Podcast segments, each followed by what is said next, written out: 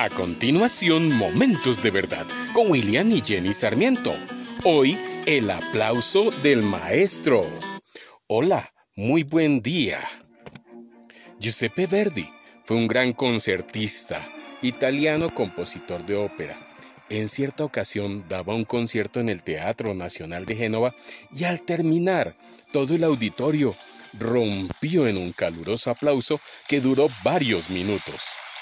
Una hora más tarde, los reporteros le preguntaron, Maestro, ¿qué se siente terminar un concierto con la aprobación de miles de personas aplaudiendo de pie por varios minutos? Verdi permaneció en silencio y luego dijo, Bueno, estoy muy triste. No todos estaban de pie. Quizás no lo notaron, pero entre la audiencia estaba Giochino Rossini. Él sabe de óperas, más que ninguno de nosotros, y no aplaudió. Algo notó que los demás no percibieron. ¿Y de qué sirve el aplauso de todo el teatro si no tengo el reconocimiento de mi maestro? Algún día tu vida y la mía serán evaluadas y con miras a ese momento debemos vivir. Muchos se dejan envolver por el aplauso y el éxito, pero ¿de qué me sirve el aplauso de todos si no cuento con la aprobación de mi cónyuge, de mi hijo, de mi hija y especialmente de Dios?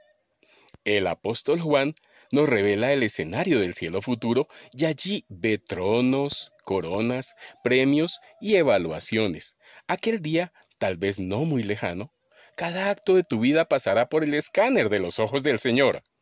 Allá no habrá cómo engañar, disimular o evadir. Solos, frente a frente, tú y Él, y nadie más. Aquí abajo en el mundo, tu gente te aplaude, reconoce y recompensa, y está bien. Pero lo más importante es que debes buscar la aprobación de Dios, el agrado de tu Padre. Mateo en el capítulo 25 nos dice, su Señor le dijo, Bien, buen siervo y fiel. Sobre poco has sido fiel, sobre mucho te pondré.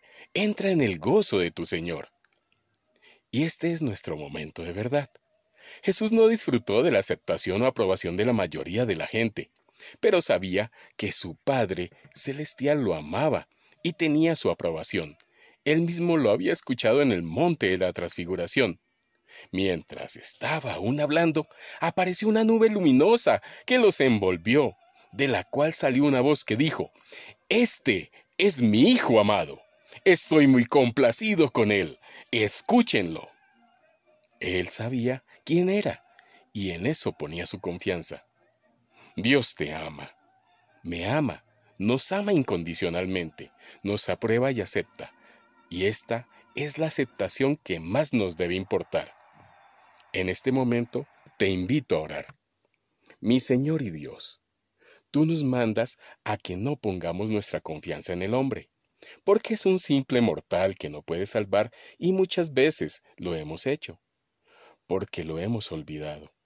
Perdona, Señor, nuestras faltas, oramos a tu Santo Espíritu para que nos guíe y buscamos siempre y primeramente tu santa voluntad, porque en ella hay esperanza y bienestar.